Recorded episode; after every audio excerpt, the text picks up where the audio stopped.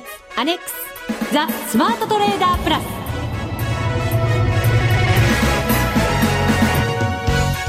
こんにちは内田まさです。ラジオ日経リスナー感謝デー。この時間は毎週木曜日16時45分から放送しているザ・スマートトレーダープラスで進めてまいります。まずは福を呼ぶアドバイザーお二人にご登場いただきましょう。国際テクニカルアナリスト福永博之さん。こんにちは。よろしくお願いします。よろしくお願いします。そしてマネックス証券の福島正さんです、はい、こんにちは。よろしくお願いします。よろしくお願いいたします。噛んじゃいましたね。すみません。まあ進めていきましょう。はい。第4回の FX ダービーもつい先日終わりました、はい、終わっちゃいましたまたでも来年もね楽しい番組にしていきたいと思いますので、はい、リスナーの皆さんもぜひ一緒に楽しんでいただければと思います、さて福島さん私先ほどから気になってたんですけれど、はい、福島さんの隣にとても可愛らしい女性が今日いらっしゃるんですね。そうなんですよ。実はですね今日えー、マネックス証券2010年の新人、まあ、強力な新人の一人、はい、えー、阿蘇品綾子さんに、まあ、無理やり出ていただいちゃいました。はい。よろしくお願いいたします。よろしくお願いいたします。マネックス証券の新人の阿蘇品と申します。よろしくお願いします。なんかドキドキしますね。嬉しい感じがしてね。羨ましい感じがしますけれども。いやだけどほら内田さんもね昔はそうだったね。昔遠い昔を今ね思い起こしておりましたよ。ね阿蘇品綾子さんあから名字も名前も始まるんですね。珍しいですよね、はい、イニシャルは AA あ AA ねそうきましたね。日付は WA ですよ。WA プラスマイナスどっちですか？プラスの方がいいんじゃないですか？やっぱり安全格付けでございます。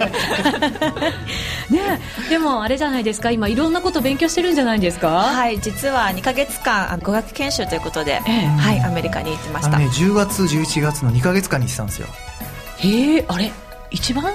円高の時？QE2 の前の時ですからね。そうですね、ね、はい。めちゃめちゃ円高の恩恵を。ね。ねはい、うん、ベストタイミングでした。ってことは使ったってことですね。そうでしょうね。え買い物もしましたか？そうですね。やはり円高ということもあったので買い物は少々いたしました。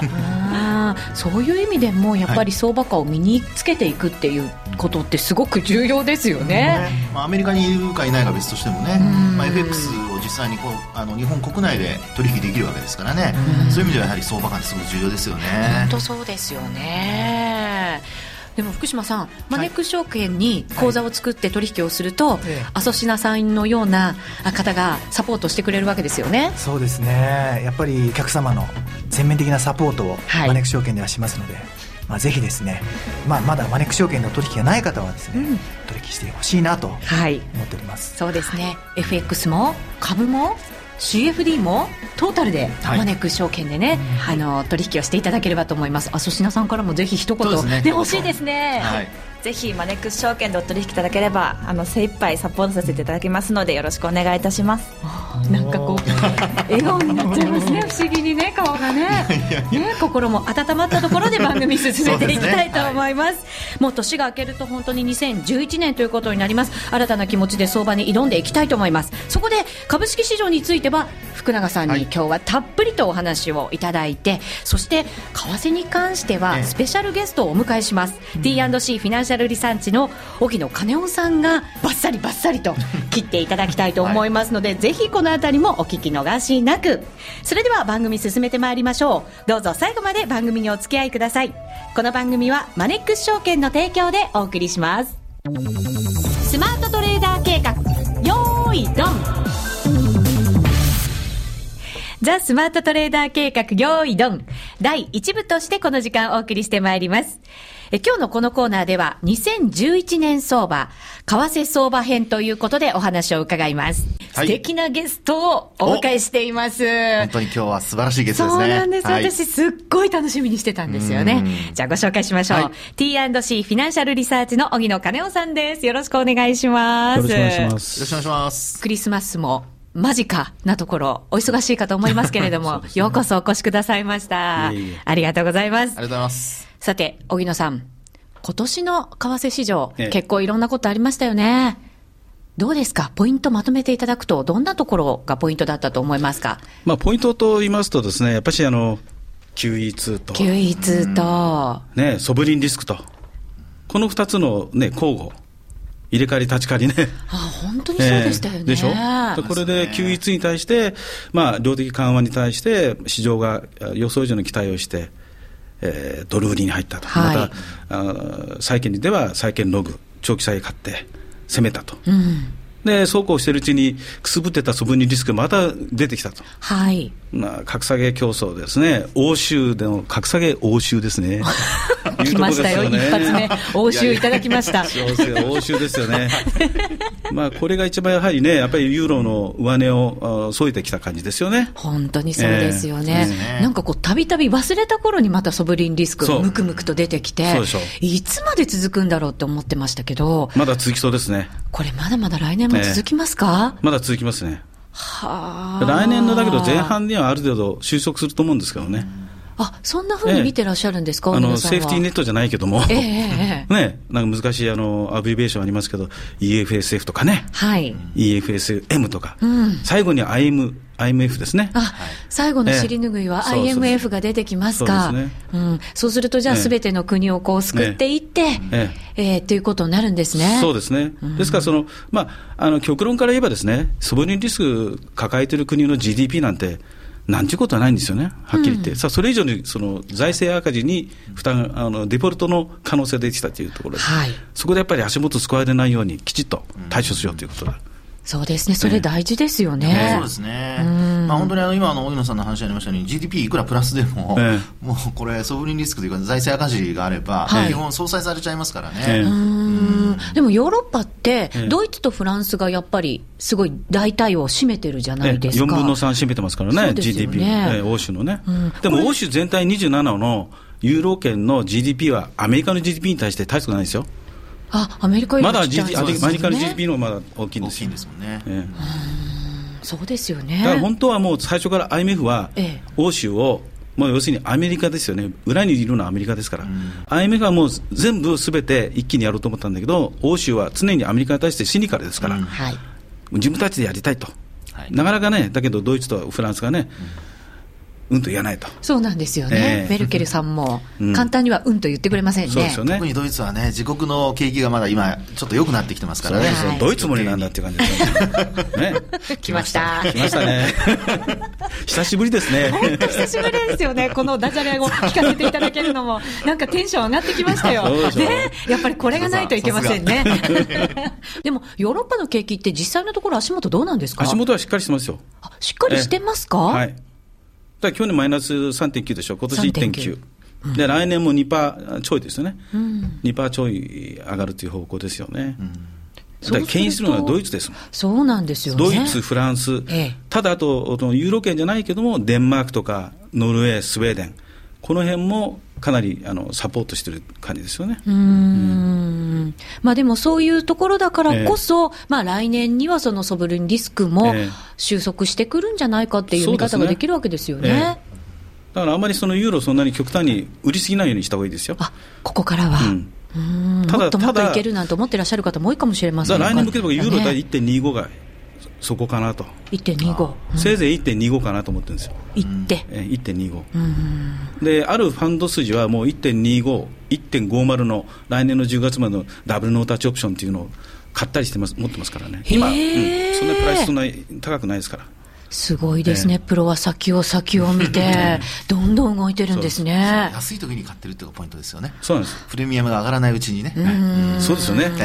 株もそうですよ、はい、でも来年株はでしょ、要するにアメリカはポリシーミックスですから、はい、財政と金融政策で、はい、なんかやっぱり株、底堅い感じしません？そうですね、アメリカは景気を支えていくっていうことをね、今もうまず念頭に挙げてる、その景気を支えるための一つのポイントとして株高を演出したいっていうところがありますからね。ですから、その中で、えー、まあ、アメリカに関しては、まあ、株式市場は、まあ、強気がまたこう、ずっと続くのかなという感じがしますけどね。そうですよね。うんそのアメリカですけれど、うん、どうですか、長期金利、今年ずっと上がってきましたけれど、これ、来年も上がっていくっていうふうに考えていいんですか、うん、まあ、先高感はありますね。うん、えー、やっぱりあの出てきてる数字が経済指標を見ながらですね、やはりその景気回復のペースですけどもね、はい、これによって強弱ありながら、ちょっと、まあ、3.75とか、今3.3%ですね、今、はい、あの直近に10年もがですね、はい。まあ、3.75とか4%とか、うん、そっちの方向への可能性もありますよね、秘めてますよね、うん、これでも、雇用の回復とかって、まだまだやっぱりちょっと先になりそうじゃないですか。そうですね。雇用今9%でしょ、まあ、だから9%ではまだ絶対にその QE2 6月に6000億ね、はい、これをやめるって言うけども、はい、まだ分かんないですよ、だって不確誠実って言ってましたね、不確不確実性、不確実性、はい、あのバーナーキ言ってましたからね、そうですよねバーナーキでもさあの分かんないんですからね。そういった意味ではね。バーナーキさんですら。そうですよ。まあ、前回の雇用統計はね、0.2ポイント悪化してますからね。そうなんですよ、ね。9.6から9.8までいってますんでね。ですよね。えー、だ僕はだから8%ね、ぐらいまで落ちないと、うんあの QE2 というか、量的緩和やめないんじゃないかと思ったんですよ。あ8%まで落ちるって結構大変な数字じゃないですか？そうだそこその辺までやらないと、だ9%でずっと横ばいだったら、QE2 はまだね、あれでしょうね。そうですね、まあ、そういうふうに考えると、あのまあ、一つの統計ですけどね、うん、毎月やっぱり雇用で15万人以上増えていかないと、うん、あのまあ、プラスに転じていかないというか、うね、雇用統計のその失業率が減らないとい。う話なので、はい、まあ、その辺一つ目安にこう見てみるといいかもしれないですけどね。そうですよね。えー、でほら、あの例の前減税ね、ブッシュ減税ね、はい、共和党に折れて、ごめんなさいって言ってね、なんとかやって、あの減税はみんないい面ばっかり見てますよね、あれで0.5から 1%GDP 上げると、はい、押し上げる効果あると、話題になってますよね、言ってますけども、実際に財政赤字増えますから、はい、またその財政赤字と双子の赤字が、また台頭してくる可能性があるんですよ、来年また。ね。えーでみんなだって緊縮財政やってるわけじゃないですか、うん、欧州は緊縮財政、はい、じゃあアメリカは緊縮財政じゃないじゃないですか、その、うん、財政赤字、だからコストが7000億、8000億以上かかるんですよ、財政、じゃあどこから財政を持ってきますかと。日本と全く同じですよね。本当そうですね。子育て2200億、どっから持ってくるんですか。でしょ？それもないままね、通るかどうか分かんないけどそうですよ、お財布なんか空っぽですよ、そうですよ。もうすでに。でしょ？ねえ。期待感先取りしますね、やっぱりね。ね。それはありますね。結構行き過ぎるもんなんじゃないですか、う。ん、今年はだからね、タイミングが悪かったんだから、その45日ルールとかね、うん、ヘッジファンドが2年内繰り上げでやめるとか、あるじゃないですか。はい、あと日本あの、アメリカの企業、だからユーロ売りはずいぶん出ましたよね、そのリパトリ、はい、本国へのリパトリもありましたし、だからユーロ一貫バンと1.4、142ぐらいもいったときに、その後出ましたよね。で、あの辺また中金が売ってるんですよ、また。PBOC とかね、PB バンクチャイナとか。はい。中銀ずっと下から買ってます、あのユーロに関してね、シフトしてますから、外あの外注もね、実際問題をやってますよね、やってますって言ってましたよね、なんか、そうですね。実際にすでにやってますと、だからユーロそれで買ってますよっていう感じですね、ユーロ債。あとね、中国、ユーロのその財務問題に関して支援するとかもね、そうなんですよ。副首相があえて言ってましたよね、本当にするのかどうかよく分かりませんけど、具体的な中身はまだ検討中って言いながら、訂正して実施すでにやってますって。でもそのヨーロッパのソブリンリスク、ええ、今年すごい話題になりましたけど、うん、アメリカにやっぱり対するソブリンリスクみたいなものって、来年って考えなくていいんですか、まあ、逆にそういう感じもありますよね。ありますよね。ねだからアメリカの、うん、格下げもね。ええ。ーフランスじゃないけども、ね。うん、あってもおかしくない感じがしてきますよね。です、ねうん、からその辺がひょっとすると、まああのー、アメリカにとっては一番のリスク要因で、えー、でなおかつその、まあ、株式市場、さっき一応強気の見通しは続くだろうという話をしましたけども、えー、でもその辺が仮にこうクローズアップされて、うん、あの金利が必要以上にこう例えば上昇するとかね、はい、そういうふうになってくると、やはりあの、まあ、アメリカのさっきの雇用の雇用の話がありましたけど、それ以外にやっぱり住宅環境も良くないじゃないですか。そうですね。マクロ指標を見ると、住宅関連の指標っていうのは、実は12月の、まあ、前半の統計で MBA のあの住宅ローンの申請件数っていうのがあるんですよね。はい、それなんか前週と比べて、まあ、たまたまその QE2 の後に金利が若干さっきの荻野さんの話上昇して、えなおかつブッシュ減税の話があってさらにまたちょっと上昇したと、うん、で3点、まあ3、後半までいった時ですね、えー、まあ、その時のあの申請件数なんですけど、うん、やっぱりマイナスの 2. いくつまで落ちていて、前週よりも下がってるんですね。そういうのを見てると、まあ、今の内田さんの話、あるいは荻野さんの話を考えると、やはりちょっとですね、えー、そういったそのアメリカの方のあの変なソブリンリスクのような噂がね、そうですね。マーケットをかき回すようなこともひょっとしたらあるかもしれないというのは考えておかないといけないかもしれないですね、アメリカの地方財政大変なんですよ、あそう言いますよね。深入りすると。深入りすると 地方財政、カリフォルニアもそうですけどね。ねえ、本当にその地方の財政に対するそのリスクみたいなものも、すごく考えていかなきゃいけないですからね。深く静かに先行してますからね、本当に。ちょっと怖いですね。財政問題、財政問題からするとね、破綻するとこもあるし、州によってね。全く違いますからね。そうですよね。ね金利もなんかこう、いい金利の上昇とか、悪い金利のいい、ね、上昇とかって言いますけど、はいね、そうなんですよね、うん、その金利が上がってきて、ドルもやっぱり底堅くなったんですけど、私、なんとなくこう、うん、金利がしっかりしてるのに、ドル、ドルってそんなに強くないんじゃないのっていう感覚もあったんですけど、そんなに強くないって、どの程度見てました？どれが100円いくとか、ブイブイ言わせるとか、90アッパーいけるとか？ね、ユーロはじゃあ1.1、ユーロは1.18、まあ1.18台あったけどね、一時ね。まあ、円で見るとやっぱり84円の後半、うん、あの辺まで行って、うん、まあ5円つけてもいいんじゃないかなっていう気がしましたけどね。あそこはもうオプションいっぱいありましたしね、そうですね。本邦税のその輸出実需、これも想定言いましたしね、うんえ。ー、あとね、忘れちゃいけないのは、はい、金融庁が実態調査してでしょ、中小企業、はい、日本の法銀さん、外銀さん、みんな、フラット為替をね、うん、4、5年前に、どんどんぶち込んでるんですよ、115円とか。はい、で、実際売ってるんですよ、中に。で、全部出しちゃうと、来年の3月末で、あの決算赤になる可能性あるんですよ、中小企業の中で。だから今実態、実態調査してるんですよ、今。円安になると利益が出るんだけど、うん、円高になるとマイナスになるようなものを、まあ、法人が。輸入業者じゃないとこも。だからそういう売りが出てるんですよ。だから85円ぐらいはそういうのも出るんですよ。ストップアウトしなきゃいけなくなるから。オプション、オプション付きで。そう。オプション付きで。確かに85円超えませんもんね。超えないでしょ。だからそれやっちゃうと、3月にリリアライズしなきゃいけないんで、集中する可能性が3月末は。これがどんどん名前出てきますよ。どこの銀行、誰で、金融庁が。だこういうのもありますからね。需給面でね、話は。そうすると来年は荻野さん、どんなふうに見ていけばいいんですか、だから来年は、奴隷については、えー、まあ、はい、どんなことを見ても、ね、ただ日本の経済指標は上向き方向じゃないですか、若干。そうですね、少しずつでも。少しずつ。うん、設備投資と、まあ、輸出の競争力っていうか、まあ、輸出が若干上向いてくるかなと。で、アメリカに対しても貿易貿易もね、あの黒字もまた増えていくと。うん、若干気持ちは、ネガティブ材料いっぱいあるんだけども、だだけどままにドル上がらないと、うん、みんな90円とか言ってるけども、どうなんでしょうね。どうなんでしょうね。で僕は85円抜けていけば、そっちの方向一回あるかなと思ってるんですよね。そのそこがちょっときあのポイントですよね。でも、どうなんですか、上がったとして85円、もし抜けたとして、うん、どの辺まで見てらっしゃるんですか、まあ、そのアメリカのペース次第ですよね。景気回復のペース次第。経済指標ですね。とにかく Q1 やってる間は、はい、そんなにドルが反発するあれじゃないじゃないですか。そうですよね。ね続けて。いっぱいですからね。うん、あまり下にもいかないけど、上にも行きづらい感じの。うん、レンジみたいですね。レンジ相場。一方一方方向に走るような感じしないですけどね。だからもう80、90で見てるんですけどね。80、90で、え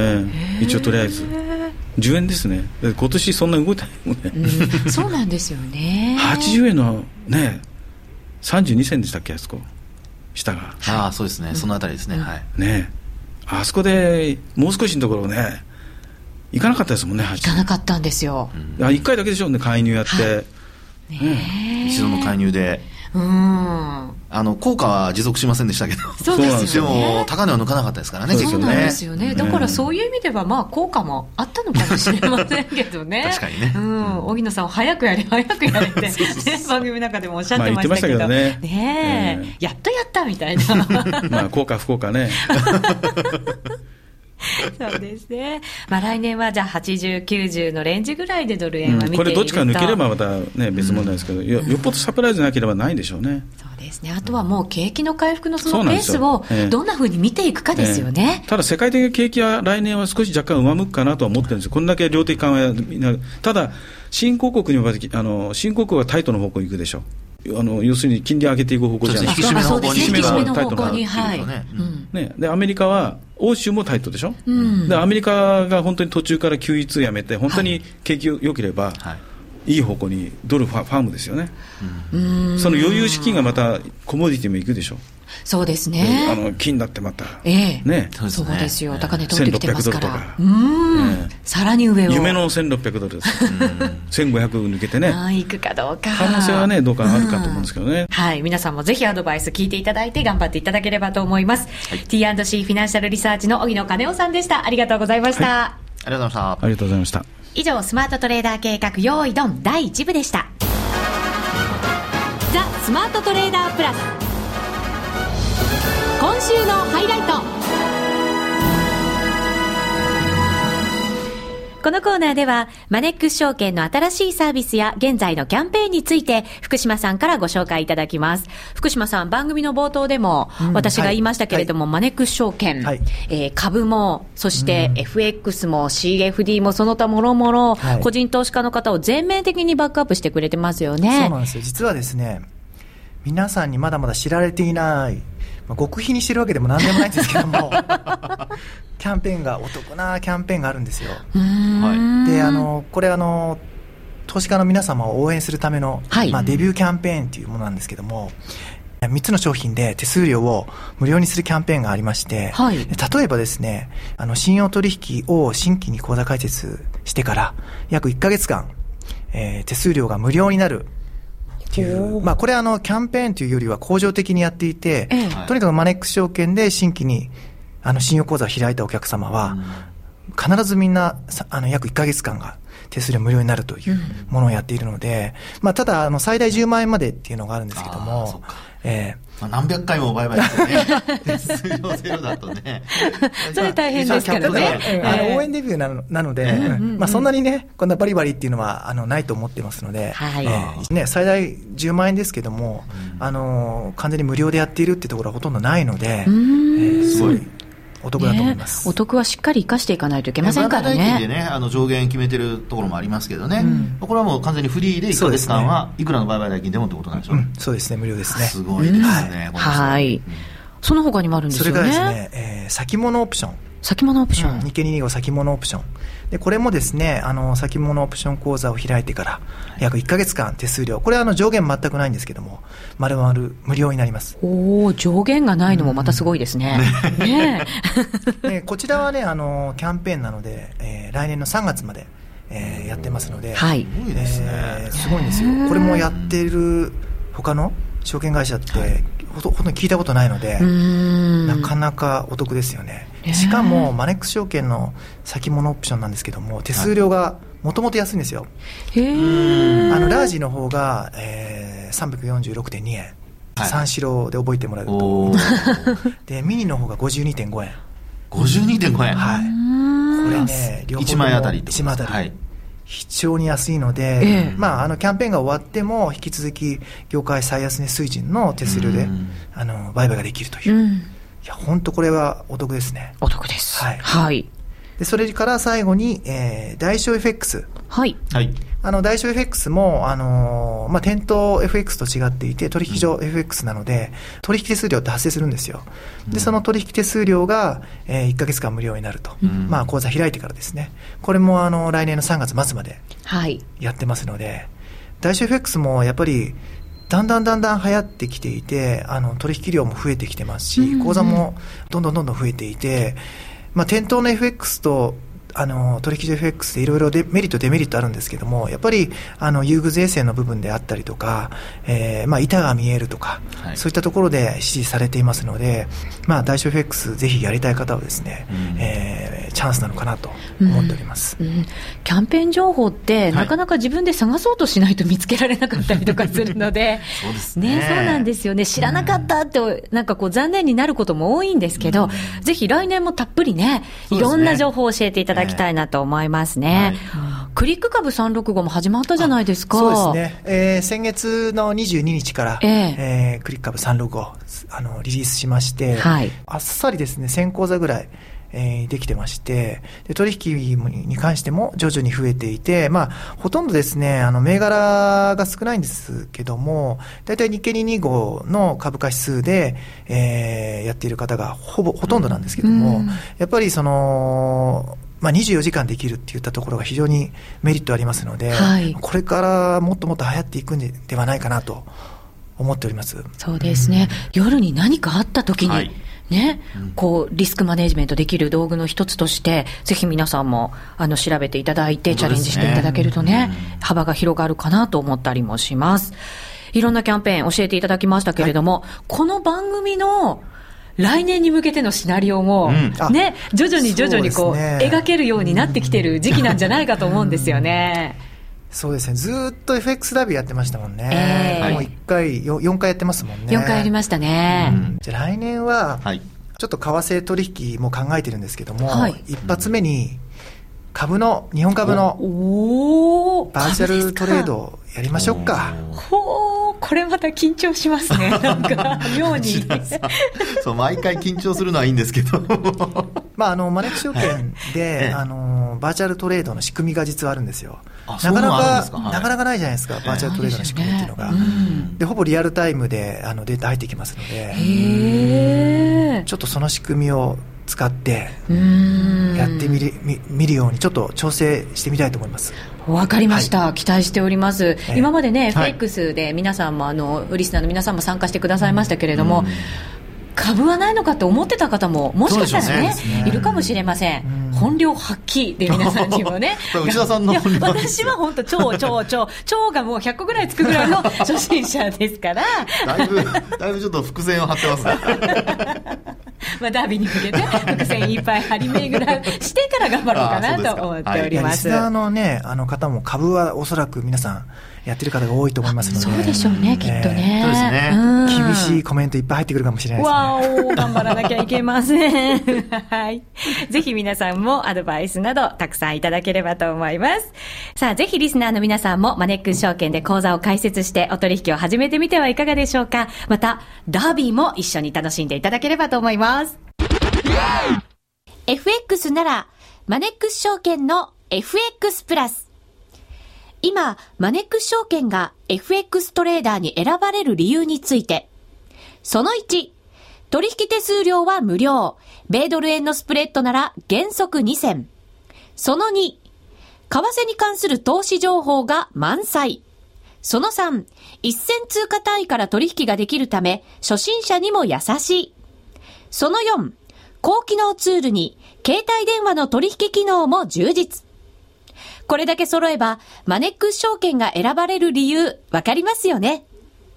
今なら、新規に証券総合取引口座を開設すると、最大で現金17,200円をプレゼント。今すぐ、マネックス証券で検索。FX は予託した証拠金額より多額の取引を行うことができるレバレッジ取引であり、取引対象である通貨の価格や金利の変動により、予託した証拠金額を上回る損失が生じる恐れがあります。お取引の前には必ず、契約締結前交付書面の内容を十分お読みになり、リスク、手数料などをご確認ください。マネックス証券株式会社、金融商品取引業者、関東財務局長、金賞第165号。スマートトレーダー計画、よーい、ドンザ・スマートトレーダー計画、よーい、ドンここからは第2部としてお送りしていきます。2011年相場、株式相場編ということで、我らが福ちゃん。福永博之さんにお話たっぷり伺いたいと思います。よろしくお願いいたします。はいまずは2010年後半相場、どんなふうにご覧になってきましたか、はい、そうですね、あのー、まあ、なんとかですね、えー、株価の方は、あの、持ち直し。はい。で、まあ、とりあえずその11,400円台ですね、えー、4月につけた高値まではまだ届いてないんですけども、おまあ、一応8月のですね、えー、9000割れのところから株価は戻してきているということなので、まあ、タイミング的にはですね、なんとか戻し包丁を保っています、いますのでですね、ええ、まあ、あと、外部環境、あの、アメリカにしても、それから、まあ、為替にしても、まあ、ちょっとね、えー、円高一服だとか、まあ、そういう、こう、外部環境の好転もありますので、まあ、なんとかこのままいきそうかなという、まあ、年内ね。うん、年内は、はい、年内はという、まあ、かといって別にあの、悲観してるわけじゃないんですけども、ええ、まあ、とりあえず年内は今のような形でいきそうかなと。うん、で、今年振り返ってみるとですね、やはり、あの、まあ、いろいろ、その、年初から、あの、まあ、ちょうど今頃ですよね、去年の。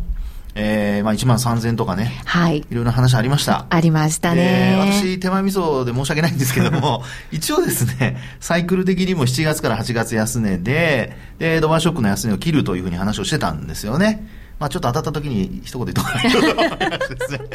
で、まあ、その後も、まあ、番組の中でですね、はい、まあ、あの、別の番組になりますけども、やはり、えー、休日の後、えー、株価が上昇するっていうパターンもなんとかね、えー、うまく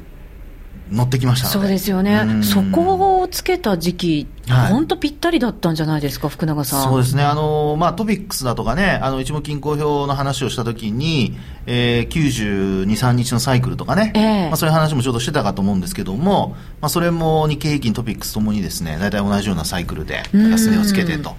で、これで考えるとですね、まあ、来年の相場というふうにこう、つなげていくと、はい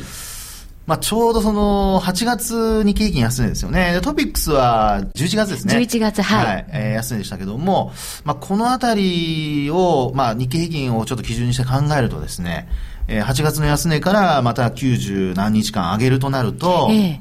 1月の下旬 ?1 月の下旬ぐらいに高値をつけるのかなというそんなに持たないんだ。いやいやそう考えると。あの、目先ですよ。1年通してということではなくて、うんうん、短い、あの、まあ、1ヶ月、2ヶ月という、こうね、サイクルですね。サイクルで、そうそう、うん、順にこう見ていったときに、うん、あとですね、日経平均株価って4月の高値から、あと8月の安値をつけに行ったところまでって、102とか103日ぐらいかけてるんですよね。で、これを考えるとですね、あの、なぜそういうふうになるかというと、トピックスと日経平均の4月につけた高値の日が、日付が違うんですよ。うんうん、日経平均の方が早く高値をつけて、その後トピックスが高値をつけて落ちてきたという状況なので、はい、トピックスは大体その高値、4月の高値から90何日なんですけども、93日ぐらいなんですけど、日経平均は102とか3日かけてるんですね。はい、そう考えますとですね、仮にその延長した場合、えー、100何日かけて上昇したとなると、やっぱこれ2月の中旬というか初旬かな？2月の初旬ぐらい、はい、ぐらいまでは株価上昇が続きそうかなというそんなふうには見てるんですね。足元のサイクルでは。えー、そうですね。で、そこから、あとは、その、値幅がどこまでいくのか。はい。で、株価ってやっぱり、あの、N 字型に上がっていくというのが、はい。あの、一目均衡表なんかの考え方ですし、あと実際にあの株価の動き見ていただいてもね、やっぱり N 字型に上がったり下がったりっていうのは、これ誰が見ても明白なので。そうですね。N 計算値なんて言って、高値の目処出したりしますよね、はい、そうですね。N とか V とかね、えー、E とかっていうのありますけども、まあそういうふうに考えていくと、まあ一応その、今の値幅で考えるとですね、まあそれだけの期間で、11,400円台捉えるのはちょっと、難しいかなと。1万1400円を捉えるのは難しい。うん、ですので、ちょっとやっぱり1月から2月のところでですね、一旦頭打ちをして、まあその後どこまで押すかによってですね、はい、えー、年後半のその高値というのが、決まってくるかなっていうふうに、そんなふうに考えてるんですよね。ですので、まあ、もし、その、まあ、今私がお話した、その、今年の4月の高値を、まあ、取れないという前提なんですけど、はい、これ仮に抜いてきたら、それこそ、あの、下げる値幅が今度小さくなって、で、上げる値幅が今度また大きくなるということになりますから、うんうん、まあ、その場合には、あの、一旦こう下落する場面があっても、あの、トレンドは上向きということになりますので、まあ、強気を維持するということにはなるんだと思うんですよね。でも取れなかった場合には、ちょっと一旦、あの、深押しする場面もあるかもしれないので、はい、ちょっと気をつけたいなというふうに思いますね。これでも、景気の行方もすごく重要ですよね。もちろん、ね、アメリカ、はい、日本もそうですけれど。ええええあのー、まあ、その中でどういったものがリスク要因になるかというふうに考えるとですね、はいあの、景気ということで言いますと、まあ、日本は、その、もうほぼ、えー、巡航速度というか、あの、まあ、デフレ克服するかどうかっていう話ですよね。えー、で、政策金利についても、まあ、0から0.1%っていうところで、えー、これはそんなに変わらないのかなと。えー、と考えるとですね、あとはやっぱり外部環境、はい、特にアメリカっていうのが、一番その重要なポイントになってくるかと思うんですよね。えー、で、先ほど荻野さんとの話の中にもうちょっとこう、まあ、あちらっと話しましたけど、まあ、やはりですね、えー、アメリカの方の財政赤字の拡大が、えー、まあ、いわゆるその、欧州にあるようなソブリンリスクにつながっていくかどうかですよね。はい。で、ちょっとこう、ムーディーズとかですね、格付け機関なんかが、あの、米国債のその、まあ、格付けをですね、見直すかもしれないなんていうのは、ここ、えー、数日の間にちょっとちらっと、ね、私が見たのはウォール・ストリート・ジャーナルでしたけども、まあ、そういうのに出たりとかしてまして、はい、で、まあ、その、まあ、中身ですよね。なぜその財政赤字、そんなにこう気にするのかというと、やっぱりこれは、その、まあ、ブッシュ減税の、やっぱり延長でですね、えー、それだ、まあ、日本円に直すと、えー、確か7、80兆円だったと思うんですけども、まあ、そのぐらいの金額がですね、税収、税収として、これまで入る予定だったものが入らなくなるということになるわけですよね。はい、そうすると、やはり財政赤字、これね、あのー、まあ、拡大するという、まあ、そもそも拡大する方向で来年始まるわけですから、まあ、そうなると、それをこう補うだけの税収が見込めるかどうか。うで、まあ、あの、欧州の緊縮財政と比べてですね、まあ、このあたり、もし、えー、拡大する、あるいは、あ防衛赤字がさらに膨らむということになると、はい、これはちょっと、あの、アメリカの方もですね、えー、今株価も上昇してますけども、一旦、やっぱり金利がいきなり跳ね上がってなん来るなんてことになると、ちょっと下落基調もあり得るかなと。で、これは年後半というよりは、ええ、どちらかというとやっぱり年後ぐらいにですね、はい、あの、まあ、今の流れからすると、欧州のソブリンリスクが片付いた後に、あるいはこう、まだくすぶっていても、ある程度、目処が立ってきたときに、アメリカの方に移っていく可能性があるなと。まあ、そう考えると、やっぱり年後の、まあ、5月ぐらいにですね、はい、まあ、一応安値としては、そういうサイクルというのがちょっとあるんじゃないかなというふうには見てるんですよね。はい、うん、そうすると、その後半に入っていった場合、はい、そこが安値で、そこからは上がっていくというふうなシナリオですか？そうです。うん、で、あの、これ、いくらそのアメリカのソブリンリスクとかってもし仮に出たとしてもですよ、これ本当にそうなっちゃったらえらいことになるので。えらいことになりますよね。ですから、私はそれは噂でというか、ええ、一応不安だけで終わるんじゃないかとは思ってるんですよね。うん、ですから、一応そういう意味では、あの、そういう話が出ても、まあ、ダメージとしては軽微なもので、まあ、売りが一巡すると、まあ、その後は株価は年末にかけて上がっていくんじゃないかなという形ですね。うん、ただその年末に上がっていくときに、先ほどもお話しましたように、こう、どれだけ下落しているかによって、はい、えー、今年の4月高値を超えられるかどうか。それとあとは、あのー、まあ、ここからの年末から年始にかけての上昇。幅がどの程度になるかによって、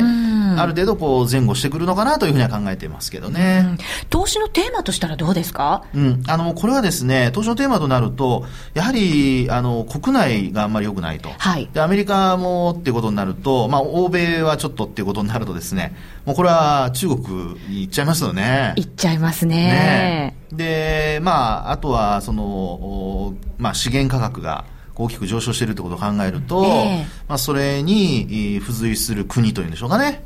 ですから、まあ、一つはやはり中国関連銘柄で、なおかつ、やっぱり、あの、個人の方だとか、あるいは、その、機関投資家なんかちょっと買い、買いやすいもの、うん、まあ、そういうものが多分テーマになるんじゃないかなというふうに思ってるんですけども、はい、来年のテーマもその景気回復、そして新興国で、え。えジャブジャブのお金が一体どこに向かっていくのかっていうのを常にこう考えながら、投資していかなきゃいけませんね。で、まあ、あの、やっぱりそのジャブジャブのお金っていうのは買い続けるだけじゃないので、はい、やはりこう今のようにこう上下にこう触れてるところを考えると、まあ、このあたりはやっぱりこう下に行き始めた時はね、やはりちょっと一旦は、あの、そこからこう避難するということをやっぱ考える必要があるんじゃないかなと。いうふうに思いますね。はい、どうですか？一応1年の流れをこう教えていただいたんですけれど、ええ年の初めよりも、はい、年の終わりの方が高くなってるっていうふうに見てるんですか？それはそうですね。そうですか。はい。一応右肩上がりでは見てますね。はただ、今年の安値を、あの、まあ、保てるかとか、あるいは切るかとかっていう話になった時には、うん、ちょっと、切る可能性もあるかなとは思ってはいるんですけども、ちょっと一旦厳しい場面も考えておかなきゃいけない、はい、それはさっきお話したように、あの、来年の頭、1月から2月のところで、えー、仮にその値幅あまり、こう、取れなくてですね、はい、1万1000円にも乗せられない状況で、下落を始めるとかね。そうするとやっぱり一旦、あの、4月の高値、それから1月2月の高値っていうことで切り下がることになりますよね。はい、まあ、そうするとやっぱり下降トレンドっていうことになってしまうので、やはりその点は、あの、まあ、どこまで上昇が続くのか。あるいは下落が続くのかですね。まあ、その、まあ、パターンによってやっぱちょっと変わってくるかなと。ただ、基本は、さっきも話したように、そのアメリカのそういった財政赤字の問題だとかで、ソブリンリスクだとかが、もし仮に噂に流れたとしても、まあ本格的には、あの、まあ、ならないと。はい。警戒として、まあ収まるということで考えれば、その後は右肩上がりで年末は高いんじゃないかなというふうに思ってますね。うん、はい、ありがとうございました。以上、スマートトレーダー計画、用意ドン第2部でした。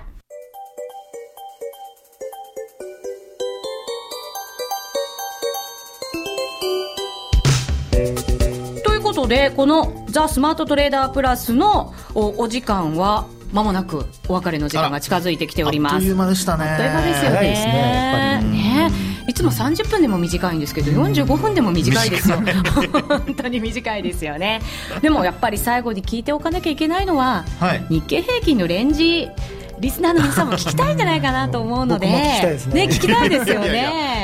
私に言ってるんですか？そうですよ。あらあら、そうきましたか。はい。あまあ一応ね、えー、日経平均って今拡大波動っていうのになってると私考えてるんです拡大波動。なんか良さそうな感じですね、はい、それね。これはですね高値もあるんだけど安値もあるということで。そうなんです。まあ、その今、えー、今年から始まったその拡大波動の中にあるというふうに考えてて。でまあ、高値はですね年末ぐらいにやっぱ1万2000円前後、うん、で、えー、ちょっと低いと思われる方もいらっしゃると思うんですけどもそれからあと安値に関しては、はい、まあ、先ほどお話したような理由からですねえー、まあドバイショックの安値ひょっとしたら切るかもしれないなというふうに考えてまして、まあ、そうなると8000 800円とか700円ぐらいかなっていう、まあ、本当にちょっと切ったら多分戻すとは思うんですけども、えー、まあ、そういうのは拡大波動なんですよね、えー、ボリンジャーバンドのこう広がり始めてみるみたいなところですか？いやそれだとですねもっと下がっちゃうので 広がってるところだと困るんですね、えー、どちらかというとその、まあ、横ばいの中で一旦ちょっと出るような感じ、それが、まあ、拡大波動でいうその戻すパターンですね。というイメージなんですけども、